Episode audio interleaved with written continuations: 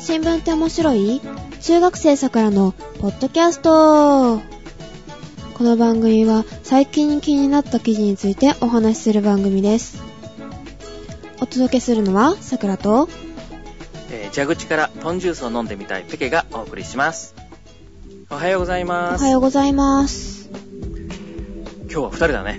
ですねジェシカさんはいませんはーい。どうなることやら、ちょっとね、皆さんちょもっとね応援してください。はいでさっきあのペケ先生が言ってたそのあの蛇口からポンジュースってのははいはいはい。あのー、この間の11月3日はね、なんか、いいみかんの日とかって言って、みかんの日らしいんですね。おーそこでね、なんか、松山空港では、恒例のというか、ポンジュースの蛇口が設置されてたらしいんですよ。 いいなぁでね、それをね、ちょっと飲んでみよう、みたいなと思ってるんだけどね、こはいはい、れあの、常設じゃないんですよね。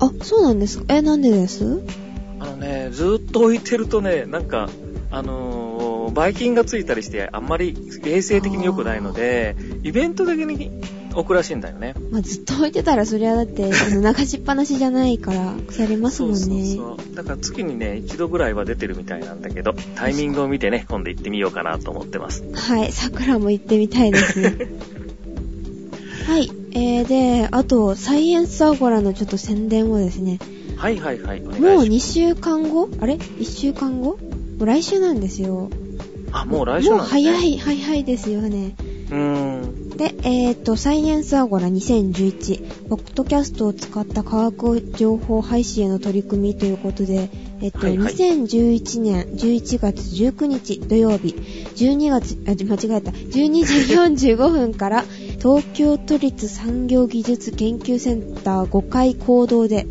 BJ さんと、えっと、おびおさん。あ、おびおさはんい先に言わなきゃいけない。 おびおさんと BJ さん。はい。と、あと、えっ、と、うちからはゼシカさんと私がはい出はいます。二、人。えーと、どうやって行けばいいのかな えっ、と、なんだっけ、ゆりかもめだったかな、はいはいゆりかもめだ、どうにかしたら着きます。一番最寄りの駅は何だ、何でしたっけテレコム、なん、テレコムセンターテレコムセンターテレコムセンターなんかそんな感じだったと思います。はい。はーい。えっ、と、少し早めに来てもいいよって言われてましたっけはい、11時半だったっけね、ちょっと待ってくださいね。なんか前後には、 11時15分でした。はねい。11時15分に公式会場時刻って書いてあります。はい。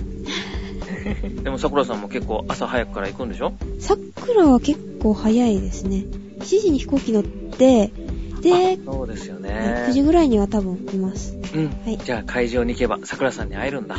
かもしれない。あ、かもしれないじゃ ない。あの、出演一応するので、はい、第2部に。まあ、ぜひ、えっ、と、皆さん、お待ちしております。生桜を 見に。生桜、生ゼシカを見にね。はい。 見に行きましょう。はい。では、えっ、と、今週のネタに行きたいと思います。はい、お願いします。最近、えっ、と、テレ、最近というか、まあ、今日とかも言ってましたけど、テレビでオリンパスの話がすごい出てましたよね。あ、ねえちょっと、なんか、話題にはなってるんだけれども、はい実際何が起こってるのかって、なんかちょっとよくわかんなかったですよね。はい。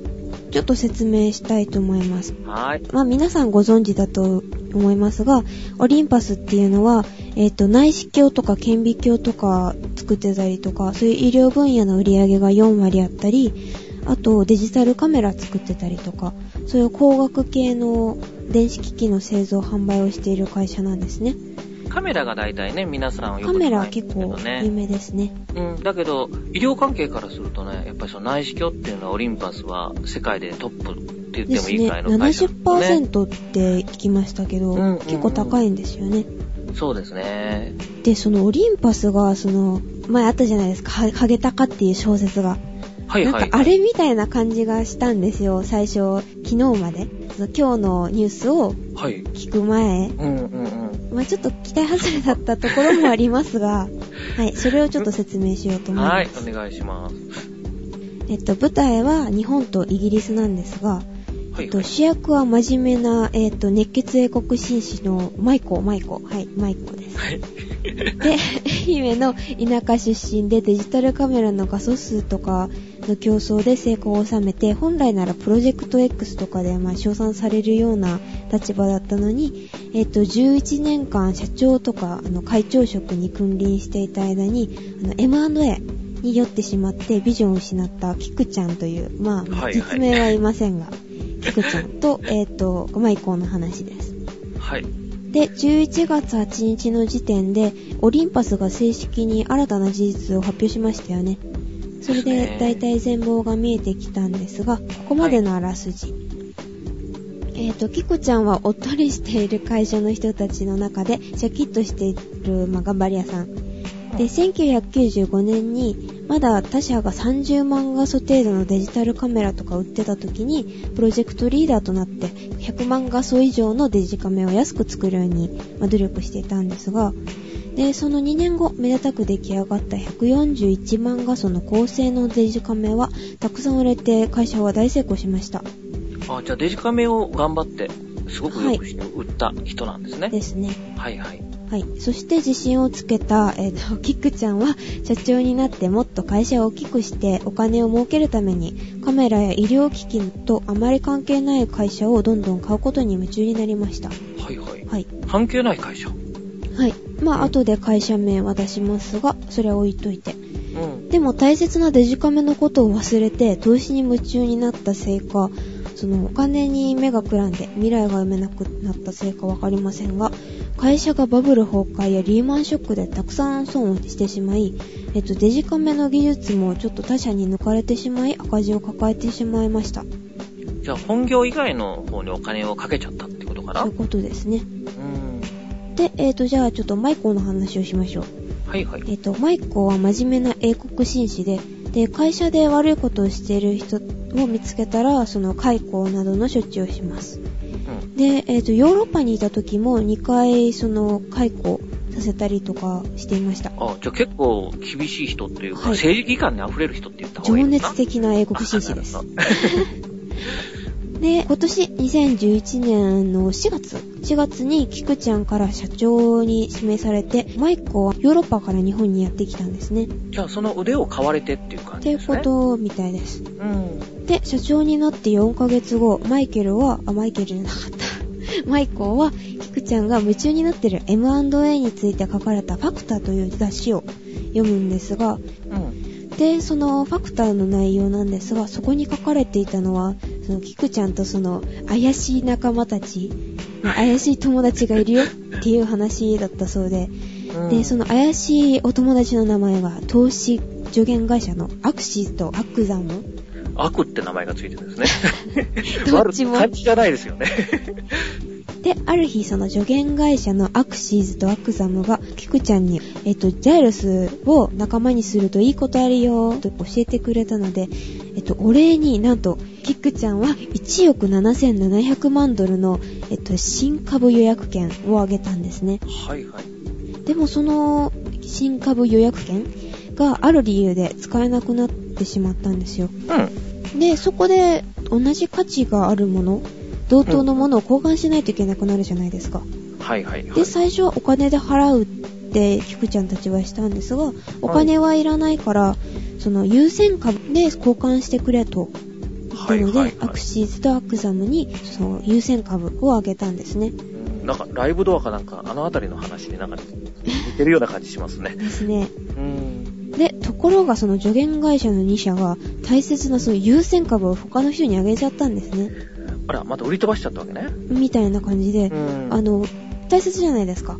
そうですキよねクちゃんたちがジャイラスを仲間にするためには、その優先株って必須アイテムなので、うんで、じゃあどうするかって言ったら取り戻すしかないわけで、で、6億2000万ドルを支払って買い戻したんですよ。すごいですよはいね。え、最初何億って言いましたっけえ ?1 億、 1億7700万ドルだったかなのもの元が。を、わざわざ今度6億そでう、買6い。億払ってだか。ら、だから5億分、5億ドル分ぐらいが渡っちゃったわけなんだ。はいはい。で、ジャイラスを仲間にするために最初20億ドル払ってるんですね。うん。で、アクシーズとアクザムのせいでその3分の1ぐらい余分にお金を払わないといけない羽目になってしまったんです。ああ、なるほどね。で、ファクターを読み終えたマイコ、自分がそんな目に遭わないようにアクシーズとアクザムについて調べ始めたんですが、うん。アクサムはそのお金を支払った3ヶ月後に跡形なく消えてるんですね。あら、もうまさにペーパーカンパニー。みたいな。うんで、アクシーズはまだいますが、そのキクちゃんたちがなぜ彼を信用したのか、はい。なぜそんなにお礼という意味でお金をたくさん払ったのうんかって不思議になったんですよ。うんうん。うん。ですね。で、そしたら、まあ聞きますよね。どうしてこうなったのっはいはい。て聞いたら、えそんなこと聞かないでよということで答えなくて、ん誰が答えなかったえのそのキクちゃんたちがそのどうしてこうなったのかってはいはいいうはいその理由を説明しなかったそうで、うんうん。で、マイコは質問が多いんですよ。その、どうしてこうなったのとかいう質問をしたため、キクちゃんたちはマイコを黙らせようとしたんですね。あーうるさいと。そうお前うるさい黙れ余分なこと聞くなと。 そうそうそう。で、マイコは真面目ですよね。で、熱血ですよね。うんで、だか、ら一生懸命食い下がるんですが、マイコは原因を調べるために努力して CEO になったんですが、うん、で、キクちゃんたちは2週間で、2週間ですよ。2週間でマイコを仲間外れにして、日本から追い出したんですよ。あせっかく呼んできたのに。そう。うん。で、まあ、ここまでがとりあえず小学生にでも分かりそうな、オリンパス騒動のきっかけになった大まかなあらすじです。はーい。はい。じゃあ、こう見ると、どうなんだろう。その、アクザ、アクシス。アクシスとアクザム。うん。アクここが悪くてん、キクちゃんもそこに騙されちゃったの。それがどうか分からなくて、うん全貌は見えてきたけど、完全にはまだ分かってないので、なはんいともはいはい言えませんが。うん。で、えっ、と、大人用にまあちょっともうちょっと付け加えますね。はいはい。えっと、ジャイラス買収には20億ドル払ったってさっき言いましたが、えっと、投資助言会社には6億8700ドル支払われてるんですね。この投資助言会社っていうのが、アクシズとアクザアム。クですね。はいはい。で、疑問はその投資会社のその選定方法とか、あの、報酬額が異常じゃないですか。だよねそれの妥当性が問われています。あで、えっと、その他、オリンパスはジャイラス以外に、えっと、国内での買収にも問題があって、追及を受けてるんですね。はいはい。で、さっき、あの、自分たちの会社とほとんど関係ないような工学系じゃない会社うにん投資してっていう話がありましたよね。はいはい。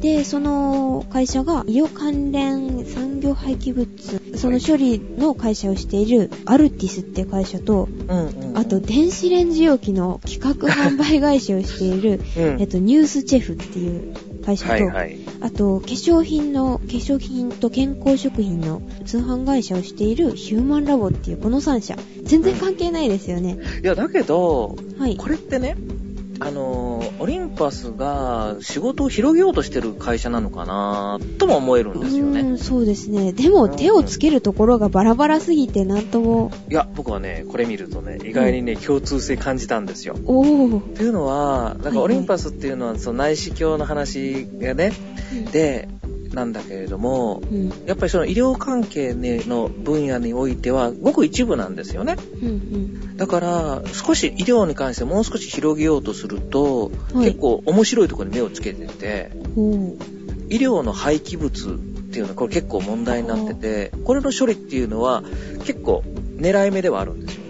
えー、その内視鏡とかあんまり関係なさそうな感じがします内け視ど。鏡とは直接は関係はないけれど、医療でってこと医で療すかの分野としてはね、うんちょっと面白くて、医療分野として広げるんであれば、面白い目の付けどころだなぁとは思ったんですよ。い。おー。じゃあ、意外と、そう、医療食品に関してもそうだあし、ー健康食品っていう意味では、医療関係ありそうな気もししなくもなくなってきたかも。だから多分それも病院食、あうー。ん、そういうのをを考えてて、その電子レンジ調理っていうのもそこの方の関係なのかなとかね。うん、簡単に作れちゃうとか、そんな。そう、うまく、その今病院の中で作るんじゃなくて、外から作ったりしてるので、うんうんうんだからちょっとね、面白い方に手を出してるなっていうので、あのね、うんあまり会社見見た時にはあまり僕は違和感を感じなかった。おお、そっか、そういう考え方もあるん ですね。でもなんか、買収の仕方はおかしいんですよ。あ、で、ちょっとあの、買収額の話はいはいはいなんはでい。すけど、この3社を2006はい年から、えっと、2008年までに、合計、なんと700億円以上で買収してるんですよ。ドルじゃないですはけいど。はいはいはい円です。 700億円。はい。はい。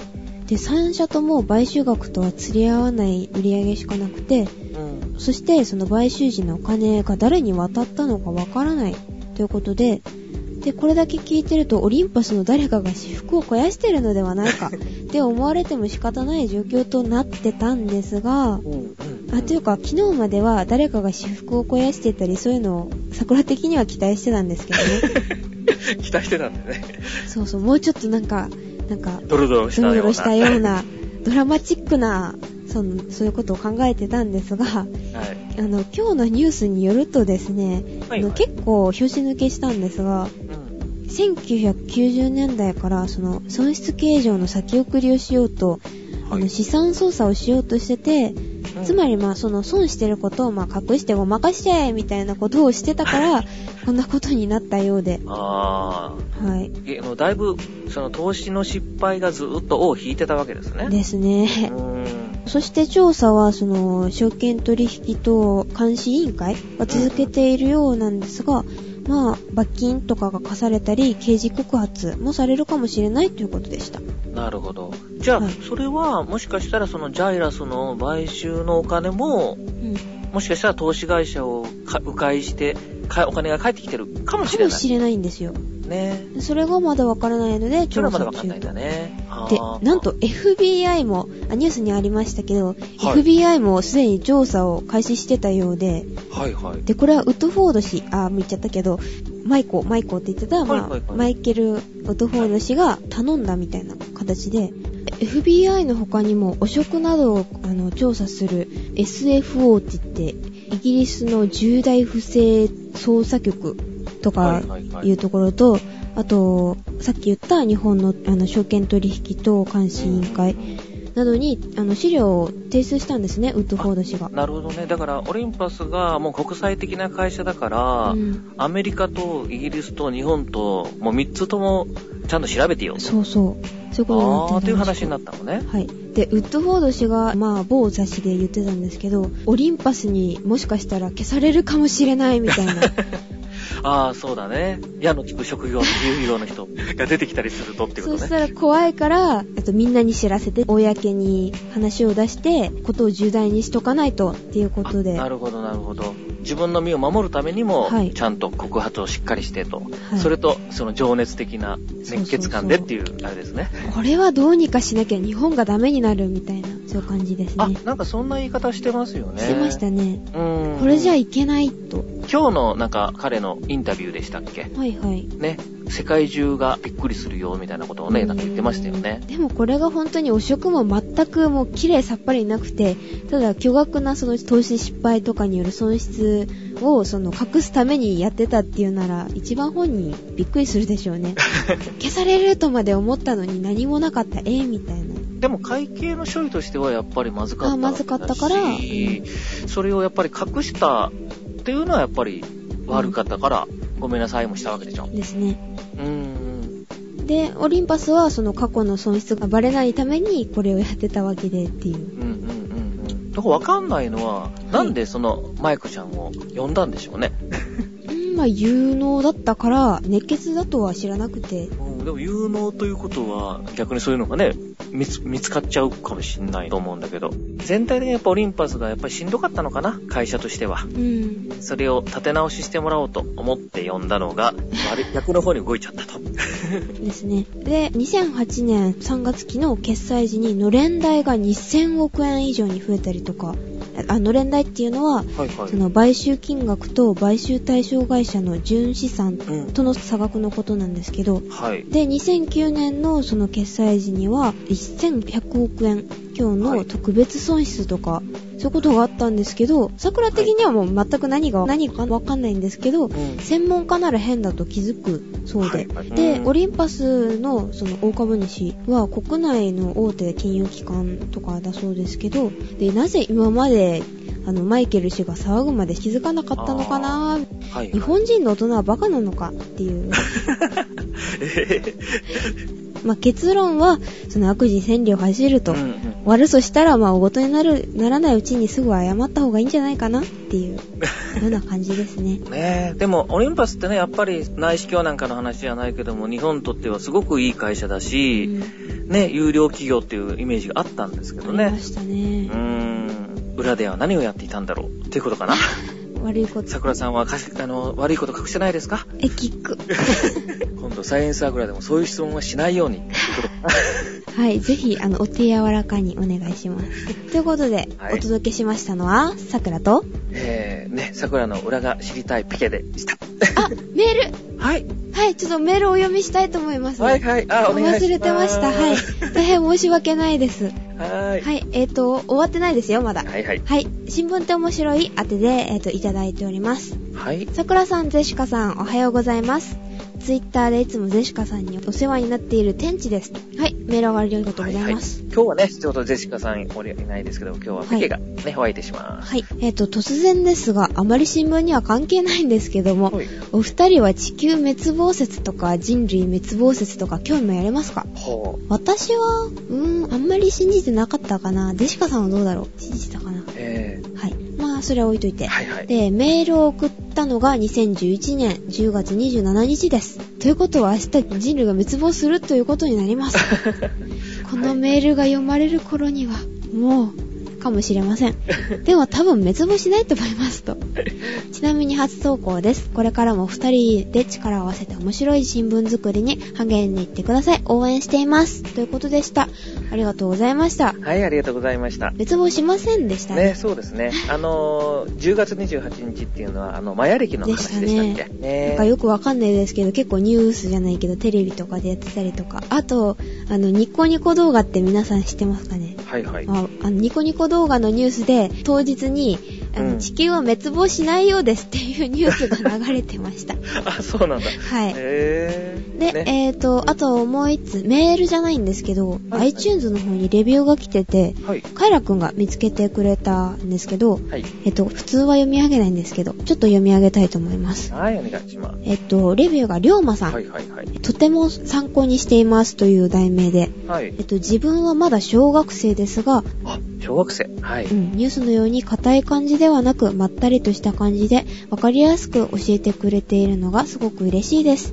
ということで、ありがとうございます。ありがとうございます。ね、この番組自体がね、ぜひね、中学生や小学生の人に、聞いあて、の、聞いてもらいたいなっていうのがありますものね。 はい。だからちょっと今回は、すごくわかりやすくしたつもりですが、どうで しょね、もしも、またね、その、番組に出てもらってもいいかもしれないですね。う。ね、もし、まあ興味があれば、って感じですかね。はい。こんなところでしょうか。はい。では、えーと、今度こそ。はい。はい。お届けしましたのは、さくらと。はえー、デジタルミスが出てきました。竹がお送り出しました。い。では皆さん、いってらっしゃい。はい、いってらっしゃい。